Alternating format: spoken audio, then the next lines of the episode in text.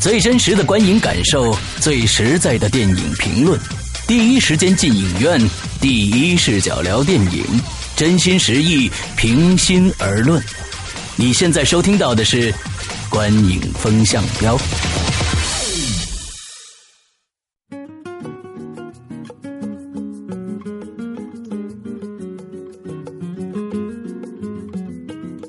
各位听众，大家好，欢迎收听《观影风向标》，我是石阳。我是波米，我是玄木。哎，今天玄木回到了我们的大家庭里面啊。嗯，这个最近这个工作特别特别忙，是吧？对对对，然后最近其实很少能抽出时间来看电影，所以呢，可能中间会落几期，也请大家多多包涵。OK，嗯之后呢，我们这个虽然要落的电影还还落了几个电影啊，但是说这个蓝色骨头还是去看了，说明这个对对对，这个电影还是值得关注的。那我们首先由玄木来给我们介绍一下影片。的相关资讯。呃，蓝色骨头这部影片呢，是我们大名鼎鼎的崔健。嗯，现在呢是导演，不能说是这个我们这是崔健导演，然后进行的编剧和影片的指导。嗯，呃，蓝色骨头呢，其实是他在应该是在二零零零八年。啊，二零零五年了。啊，零五年的一一一张专辑。对。然后他自己说，在当时呢，就已经在构思这部电影的一个编剧和剧本的一个一个创作了。对。嗯，那到今年才能够呈现给大家，其实也是经历了挺长的一个创作过程。对对对。呃，影片的主演呢，呃，我们比较熟知的有倪虹洁。嗯。其他的可能相对会。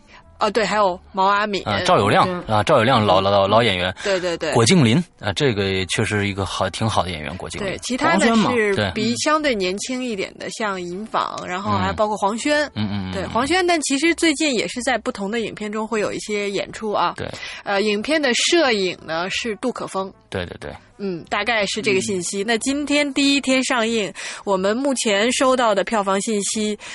还是挺惨淡的，一百七十万。啊，一百七十万，呃，其实也不出这个咱们这个所料啊，这这片子也就是一两百万的感觉的这样的一个票房，因为上一次我记得还有一个崔健的一个纪录片，对吧？当时评那个排片，超越那一天，哎，超越那一天的评那个。第一个排片少的可怜，另外一个就就根本就看不到，这这那票房就更别说了。对，这个好像第一天首第一天上北京才有几百场，几百场百场的样子。嗯，这也是这个意料之中的，但是呢，依然挡不住我们做这期节目。前前段时间我们看了这个电影以后，也确实是觉得这个电影呃有有有超出，起码有超出我的想象，就是说非常的好。啊，完了之后呢，那我们就来呃具体聊一下这个电影。那我们首先来从这个剧情打分，波米多少分？七分啊，我也是七分，七点五。哦，那我们最高的同学说一下。每次都是我先说，对对对，好吧。呃，蓝色骨头这个片子呢。就是他的这种表现形式，包括他讲的这个故事呢，我个人还真的还挺喜欢的。然后我觉得他把崔健的那种，就是就是对现实的那种不满，但是又能表现出一种正能量的感觉，嗯，表现的很好。嗯，而且呢，让我就看完这个影片之后，让我觉得他是一个让人值得尊重的艺术家。嗯。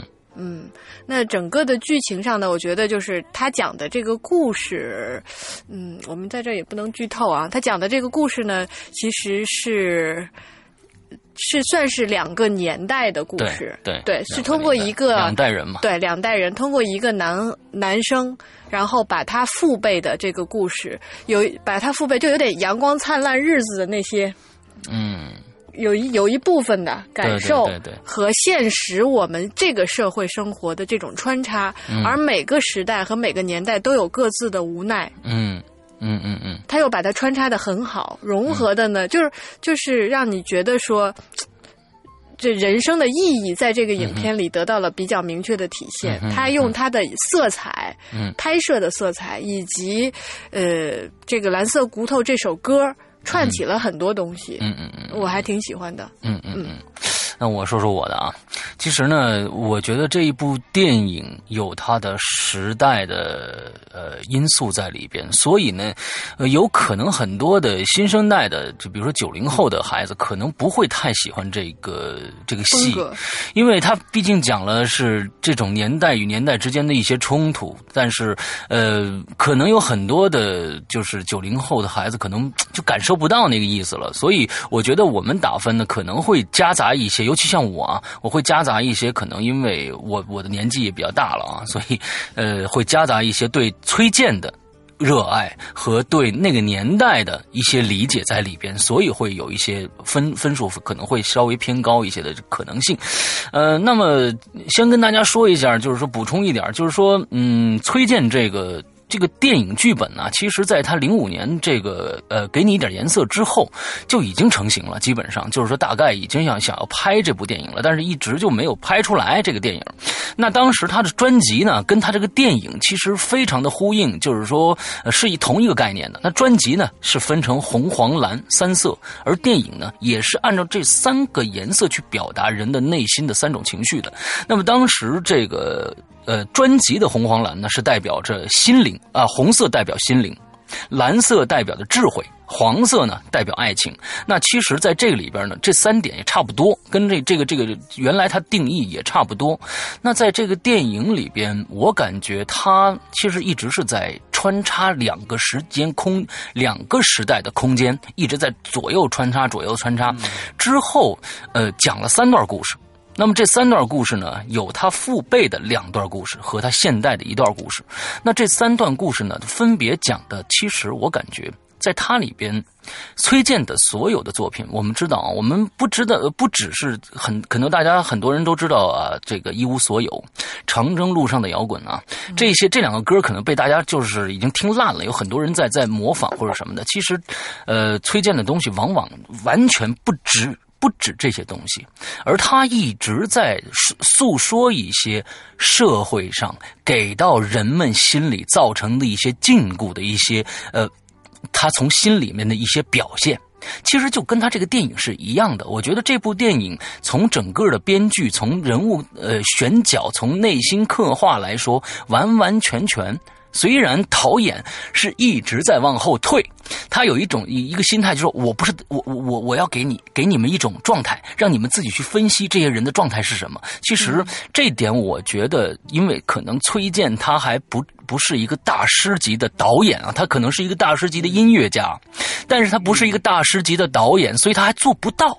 他虽然一直往后退，我想退到最后，让你们观众去理解这部电影，但是我我从。这个整个电影结合他最后的音乐，我觉得这还是崔健自己的心声。也就是说，他在努力的大声呼喊出，这些人在现在的这个在以前的那个社会和现在这个社会活的真的是不容易，而且他也想来大声的告诉大家，呃，一个鲜活的、有力的生命力。是一个什么样子的？在在以前的，还是他用他做音乐的方式和思路，对对对，去在创作这部电影。对，其实我也感觉这个也没什么问题，因为嗯，他已经固化了一种创作的模式了。可能到另外一种呃艺术体表现的上面来说，可能他也很难修改他的思维，一下子变成另外一个状态啊。那我觉得这个也很正常，这个也很正常。呃，就崔健的第一部长篇来说。他曾经拍过短片，对吧，波米？我记得他曾经拍过一部短的电影《成都我爱你》。在《成都我爱你》的一个，对对对对对对对，所以他跟黄轩嘛，对他这一部电影，我觉得呃，对于导演来说，对于作为编剧来说，已经非常的，已经非常非常的棒了。呃，所以呢，呃，在这里边我也不想多。进行呃剧情上的一些跟大家说啊，就是说剧透之类的东西，所以只能给大家一个一个状态。这个状态就是崔健还是用他的那种呃很外在的感觉来跟大家说一两代人的生活的状态。但是唯一的缺点就是，呃，他依然，我觉得他依然没有让我释然。就是觉得这部电影给到的所有人到最后，我还是没有释然。我觉得他还人还是很挣扎，所以嗯，我给他七分。这个电影对，嗯嗯嗯嗯。那从我的角度来讲呢，呃，其实我觉得施洋说的挺全全面的。然后我呃，我这样我补充一个信息啊，嗯就是刚才其实两位提到了，他这个电影其实是有点双线叙事的意思啊，嗯嗯嗯一个是父辈的记忆，一个是现在的记忆。嗯呃，然后它基本上是用两种色调把两个时代隔开了嘛，嗯对吧？嗯我们知道，呃，父辈的记忆当然是红色了，嗯对吧？呃，那个我们知道，其实这也算是一部涉及文革的电影，对啊涉及文革嗯的电影。然后，那现在这个这个这个时代其实是蓝蓝颜色的。嗯那呃，其实我觉得由由于他也请到这个杜可风先生掌镜啊，我们知道他曾经是王家卫的御用摄影师，嗯啊，然后其实王家卫最好的那些电影都是杜可风来掌镜的，从从我的角度来说，呃，所以说呃，在色彩方面的控制上面是非常非常的呃有味道的，你仔细去看，对，呃，尤其是尤其是我觉得，呃，当然我觉得也没有那么泾渭分明，就是说好像是这个这个嗯，这几个色彩文革是吧风格那个时代就一定是红色的啊，不是不是，对不是其实不是这样啊，不是这样的，只是说这个是它一个主题上的一个一个分开。我记得当时那个女主角，因为我们知道刚才其实嗯没说倪虹洁这个最最有名的其实是那个一个内衣广告啊没错成名的，没错挺美吧？对，挺美，挺美，什么美？没错没错，挺美内衣广告，这个我不知道，可能嗯年纪小的观众有没有印象？就是原来电视上嗯放的最多的那个对内衣广告，特别爱看那个就，好吧，好吧，好吧，嗯也也许是有些人的性启蒙啊，哎我们都不不大清楚但是确实是这样嗯啊。这个这个呃，他这个角色在他呃。呃，他其实那那个，在他好像是刚刚开始坐在那个小轿车里边，嗯。然后回到了他们那个舞蹈团文工团的时候，嗯。就那一段那个远景，他那个蓝色是特别是特别明显的、嗯嗯。啊，他用了蓝色的滤镜，嗯，所以说其实也不是完全泾渭分明。对，然后我想补充的一个信息是，其实啊，呃，那一段那个倪虹洁饰演的这个这个角色，包括他的整个这个故事，是有史可依的嗯。啊。有一个他其实选妃是讲是不是？对他其实讲的是呃哦。林彪的儿子林立国选妃之后这个事儿啊，对对对，我倒没往那儿想啊。嗯。这个呢，是因为呢，他这个电影审查过不了，啊啊，就是如果你要明说的话过不了，嗯。所以呢，他就把所有的这个呃历史细节给模糊化了，给模糊化了。嗯其实呢，仔细就是琢磨有那么点味道哈。呃，是是是有这个联系，因为他自己也说过啊，他说他是是这个意思。他做了哪哪些改动呢？就是当时其实确确实实是这个女主角，呃，他主动选择了和林立果结束了关系，嗯嗯然后他回到了文工团，然后他确实在文工团有一个他特别喜欢的男生，嗯但其实呢，他呃真实历史当中，他和那个男生呢是确实是互相喜欢的，嗯但是呢，这个片子就不一样了、嗯啊。这个片子呢他，在那一个那块呢，元素。对它增增加了一个呃 同性恋的元素，嗯所以呢，具体我也不解释。呃，就是说，这个是他和真实历史当中，他加入了其实呃他自己的那一部分。当然，从某种程度上来讲，呃，我可以提醒大家，就是说。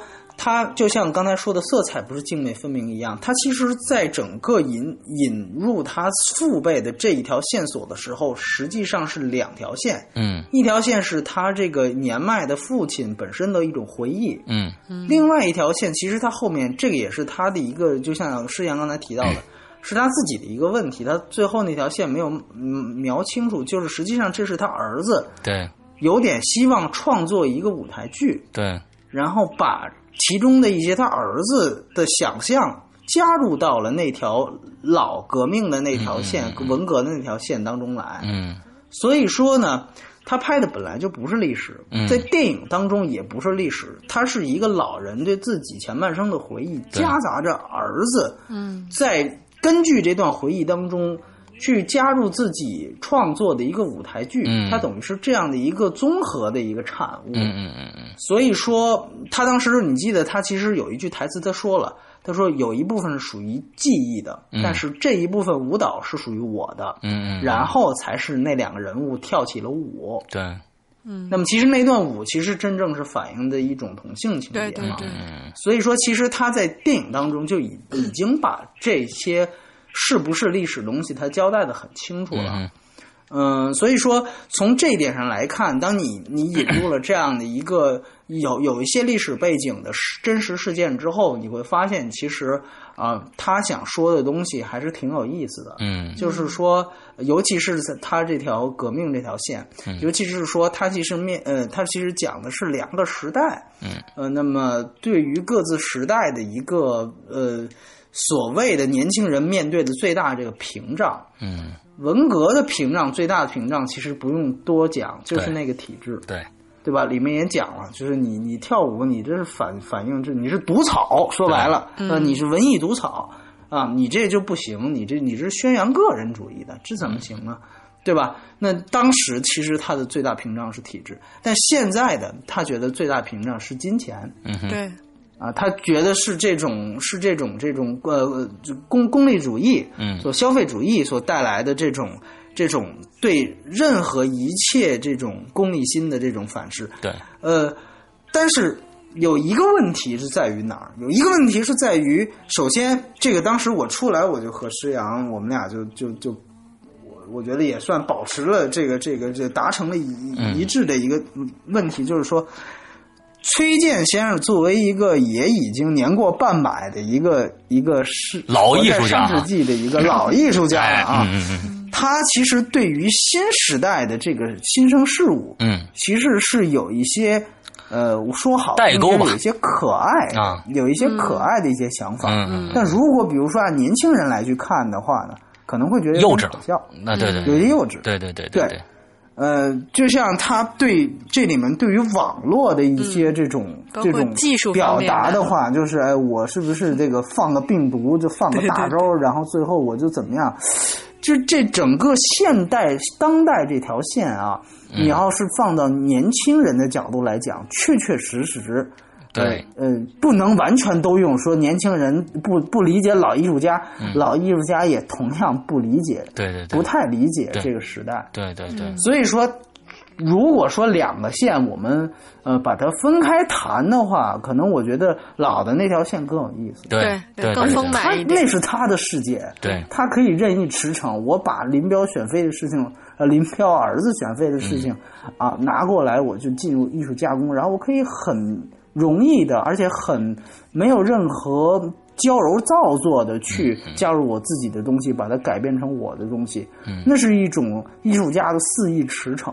但是好像到了当代这条线进行的就比较稍微肤浅一些啊，对对，这是我我我看这个电影的一个特别明显的感官，就是当这个时间又跳回到现代的时候，哎嗯。呀，感觉就有一些就是让我捂面的感觉。嗯嗯所以说，嗯，所以说这对这个电影，应该说，我觉得真是得具体情况具体分析。嗯所以作为剧作，它其实我我觉得我们三个人都会承认，它其实不是一个传，绝对不是一个商业片。对，嗯，它更像一个绝对意义上的作者电影，作者电作者电影对对它都不用说，我们都不用艺术片来形容，就用作者电影这个词，他就是就像崔健写歌一样。对，我我这就是我这就是换一种写歌的方法，没错，嗯，换一种其表达就是而已方式。。这个是对绝对意义上的作者电影。嗯嗯所以说，我觉得，呃，你去评价作者电影的剧作也好，包括尤其后来我们会谈娱乐性也好，我觉得也都不能用一个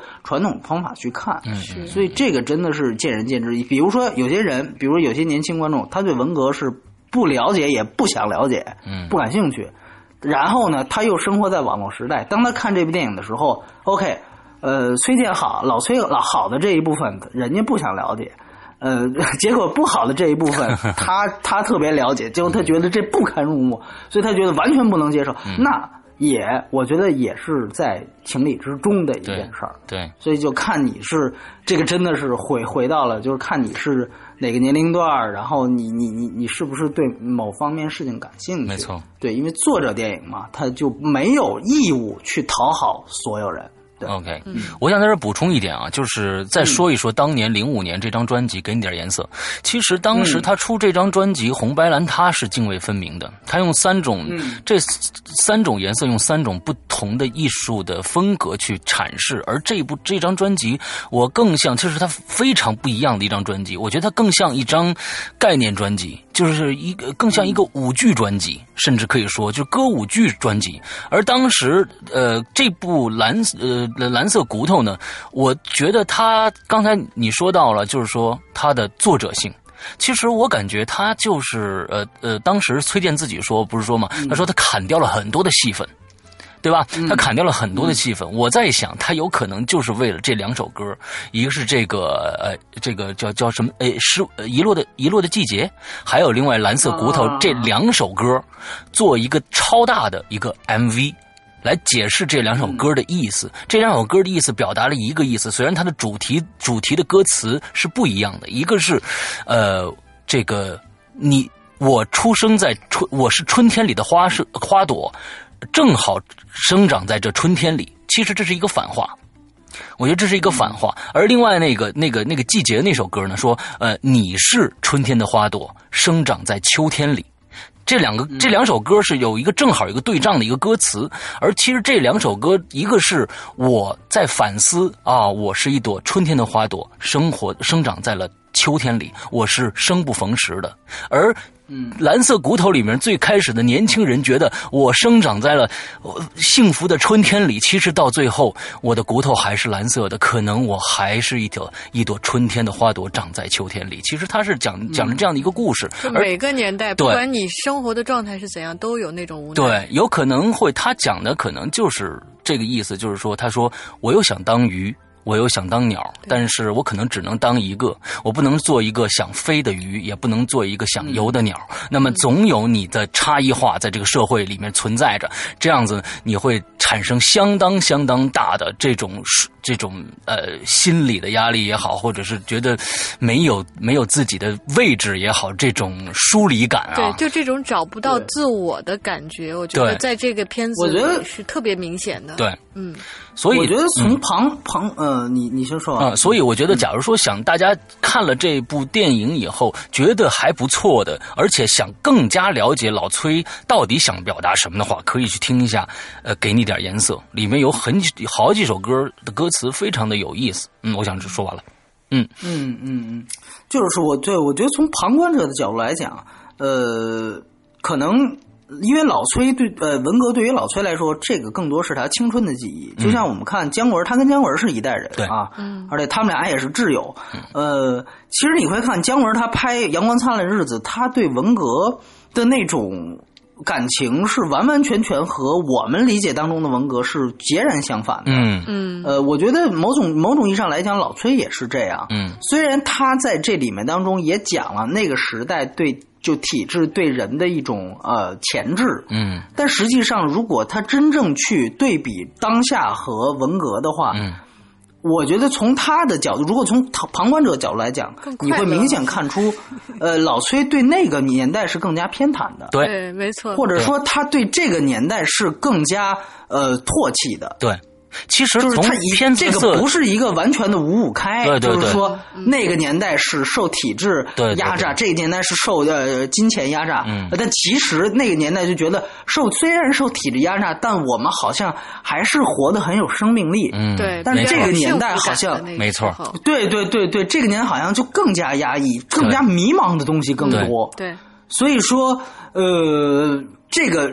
当然，当你有有了这样的一种本身就不是完全五五开的偏偏颇的或偏袒的存在的时候，可能你再想去拉近年轻观众也确实困难。对，就是因为你想，每一个人对青春都是可能会就会把不好的东西都。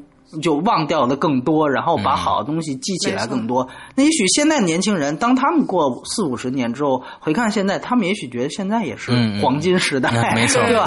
也会觉得现在也很美好。所以说，你说这个东西它是不是存在偏我觉得也是有，我觉得也。但是你说的那点，我觉得特别有意思，因为上影节呀，一个是他，一个是谭盾，嗯，两个音乐家。呃的都都是在那个上海电影节做了这个这个这个，就是类似于论论坛和这种演讲。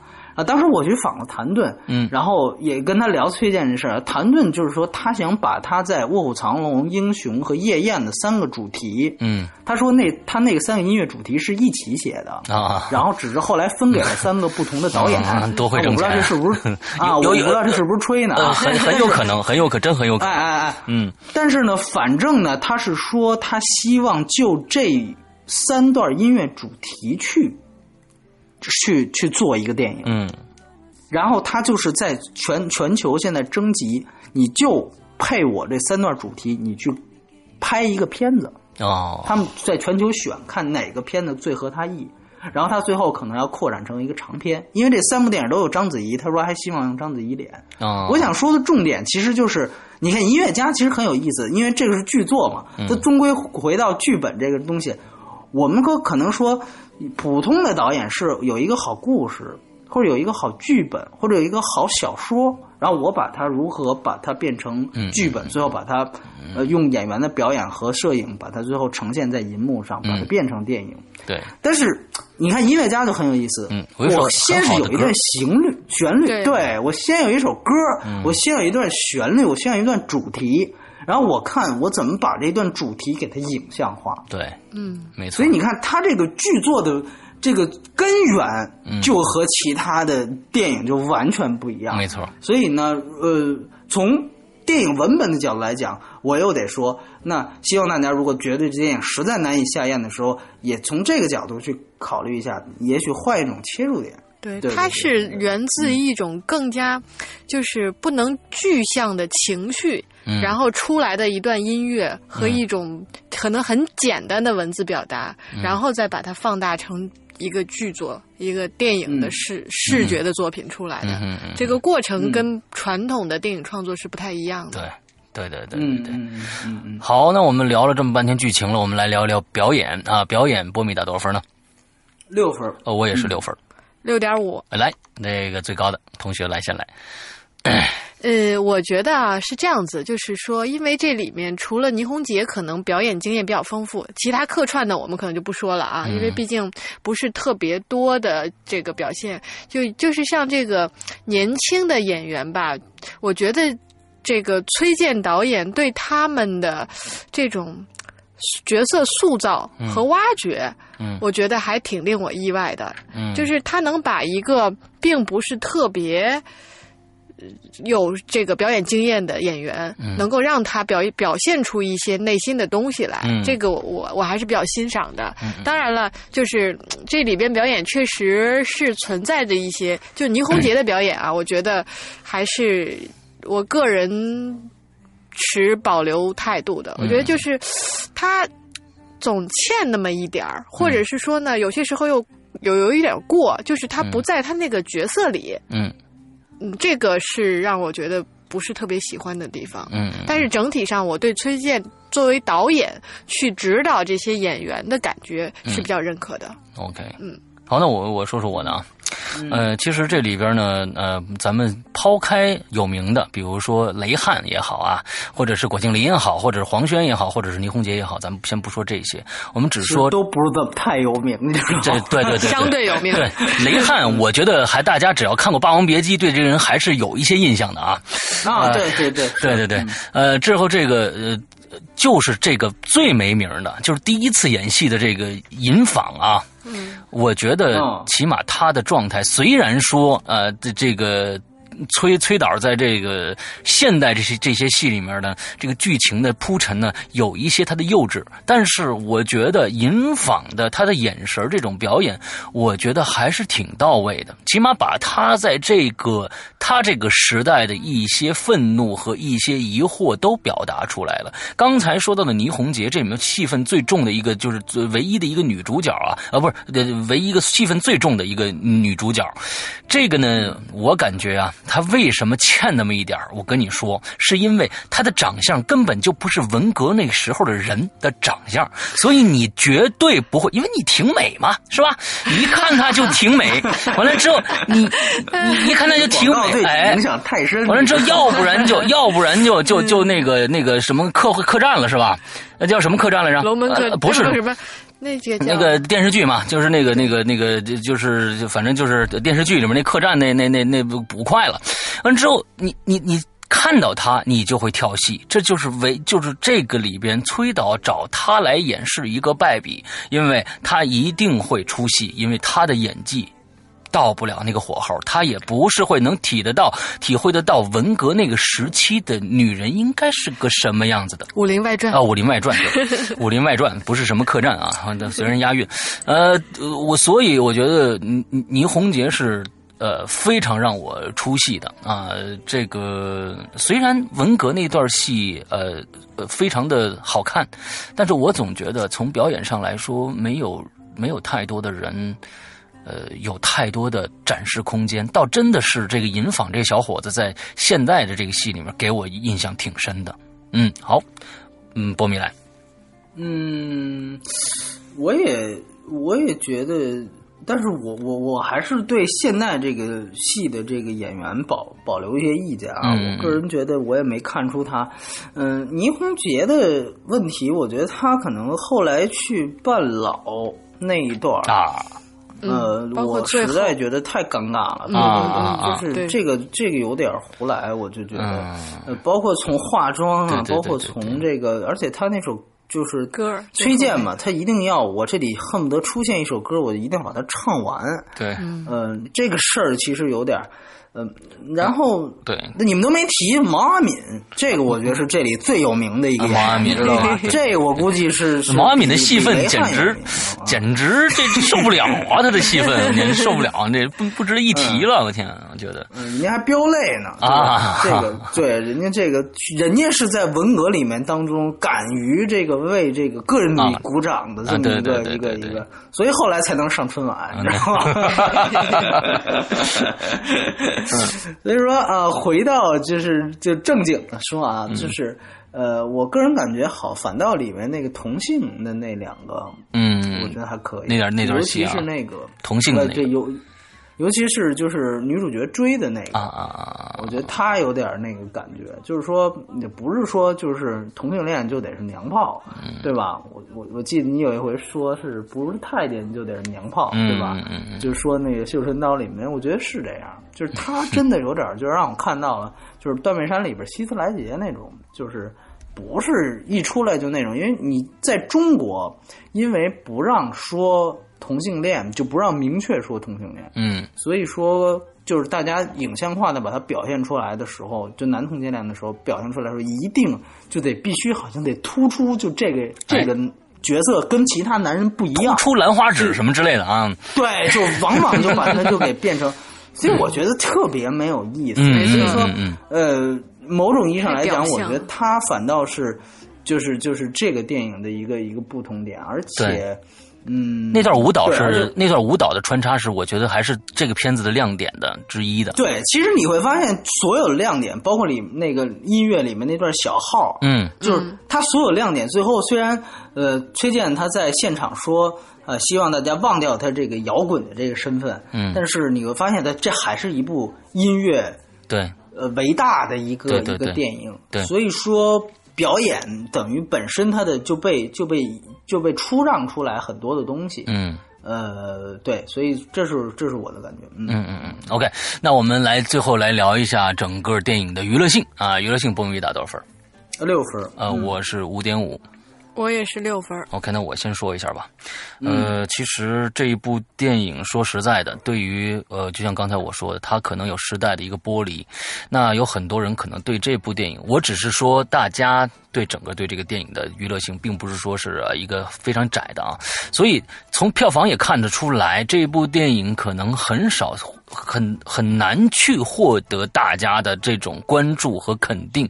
那么本身呃，第一个崔健导演自己导的，第二个就是讲的这样的一个故事是文革加现代这样一一种冲突，有可能很多人都会觉得这可能是有一种呃一种文化呃这个时代。或者时代与文化之间的这个两个不同的对话的这种电影，其实他讲的并不是这样，但是也难免因为他的这个刚才我们说的这种作者性啊，作者性电影啊，就造成他这部电影娱乐性不会很高，也确实不会很高。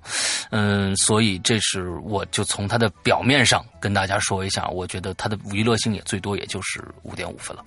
嗯。呃，那那那那那个玄牧说一下吧。嗯，好，我刚刚我刚说完，不知道把话给谁接了是吧？那个我是呃，因为崔健是作为这个音乐人嘛，然后去我是作为。把他当做音乐人去看这个影片的，就是说，他虽然之前也导过戏啊，但看完看的过程，整个的影片，我觉得他的节奏整体把握，就是没有让我觉得是比较拖沓或者是出戏的这种感觉。而且呢，嗯，也可能真的是因为，就是我觉得这部影片在上映之前，我周围很多朋友，我觉得也可能跟年龄有点关系啊，周围很多朋友对他的关注度。反而会特别高。我记得前几天朋友圈曾经被崔健，我那有可能是一场演演唱会吧，因为那两天特别忙，然后也没来得及具体看，就是有点被刷屏的感觉。就是他这部电影的上映，其实引发了一波人的关注。虽然票房，因为我觉得票房。并不能代表一部影片啊真正的好坏，对，真正是好是坏的。但是它能引发的一些影片之外的效应，还有包括，就是因为崔健他是在让这个时代去思考的。因为你看完这个片子，你会真的是会留下点什么的，不像比如说我们看完《心花怒放》，真看完就看完，出去我该干嘛干嘛。看完这片子，你回头琢磨琢磨，是有对自己，我觉得就是。能探讨一些人生意义或者是想法的这么一个片子，是留有挺大空间的。所以，嗯，我也。真的是挺建议大家有时间可以去看看这部影片，在现在这个这个电影市场上，嗯，有由这么一位音乐人做出来的一部电影作品，对对，而且他特别的认真做的，对对对，就能感受到他是很用心、很有诚意在做的一个作品，嗯，所以我觉得娱乐性这个确实我们不能用常规的标准去衡量，嗯，及格分我我还是认为要有的，嗯，OK，好啊，波米，对，就像。就像之前说的，包括像很早以前有些节目里说的，所有的像游戏娱乐性的，对于这种电影更是只能代表自己嘛，嗯，对吧？你能打动自己，它这个分数就会适当的提高，嗯，那打不动可能就会觉得特别低，嗯，呃，因为其实包括这个标准，就像以前我也说过，包括这个标准一样，呃，现在这个市场其实是单一化的一个市场，嗯，呃。只有一种电影好像才才是对的，然后才才能取得成功。嗯，呃，就是它必须得呃服务于大众。这就是我为什么我非常呃鄙视张呃乐视的张昭，但是张昭但是他的乐视却是今年成绩最好的一个电影国产电影公司一样。就他就说我们其实是不是做电影，我们做产品，我们做服务啊，我们是我们是我们是。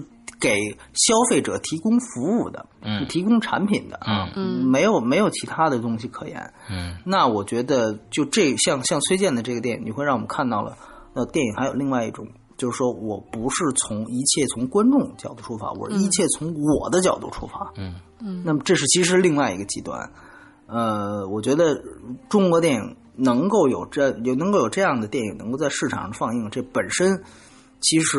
如果从反讽的角度来看，这本身就是一种娱乐嘛，对吧？没错，本身就是一种娱乐。所以说，无论它的票房有多少，呃，我觉得都是都是。包括我觉得，为什么我觉得老崔他有一些想法呢比较可爱？就是我记得那天其实我们看都是媒体场，嗯，他的宣传公司他必须得像所有的媒体场一样操作，对。然后呢，但是他电影他电影当中是有这个，就是记者收红包，对 对对对，收车马费，然后。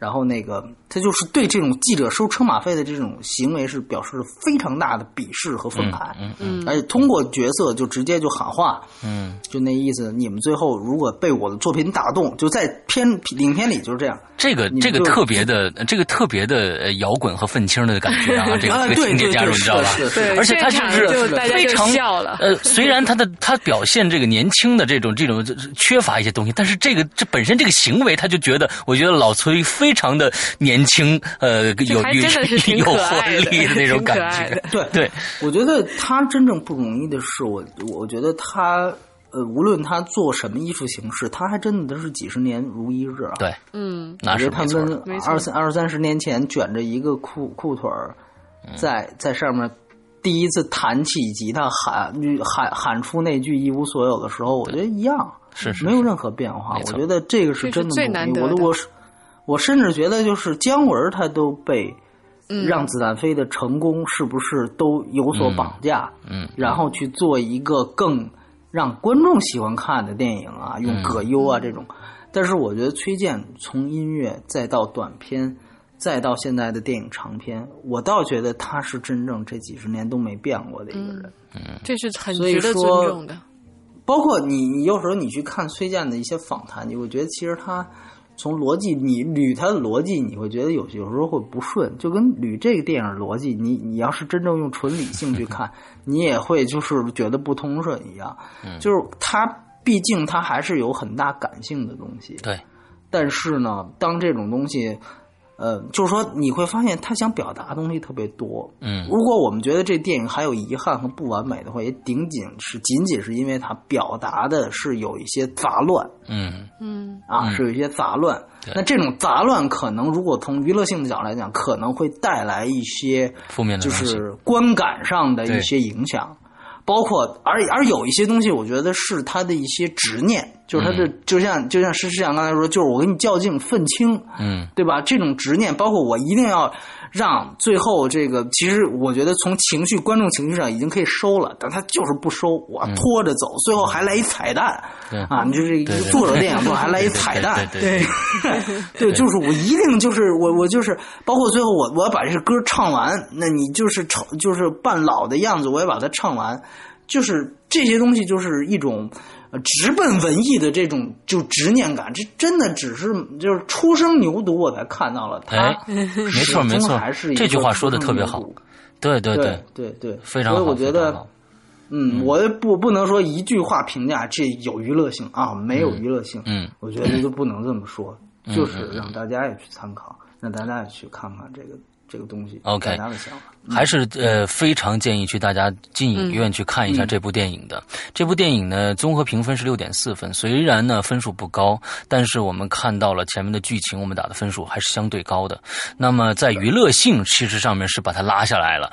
那其实还是希望大家去影院看一下。那呃，我们明天呢会有另外一档节目是介绍这个即将在二十八号上映的福斯的电影啊，这个《移动迷宫》。那明天呢，希望大家再关注一下我们的节目啊。那今天的节目到这儿结束，祝大家快乐开心，拜拜。拜拜。拜拜。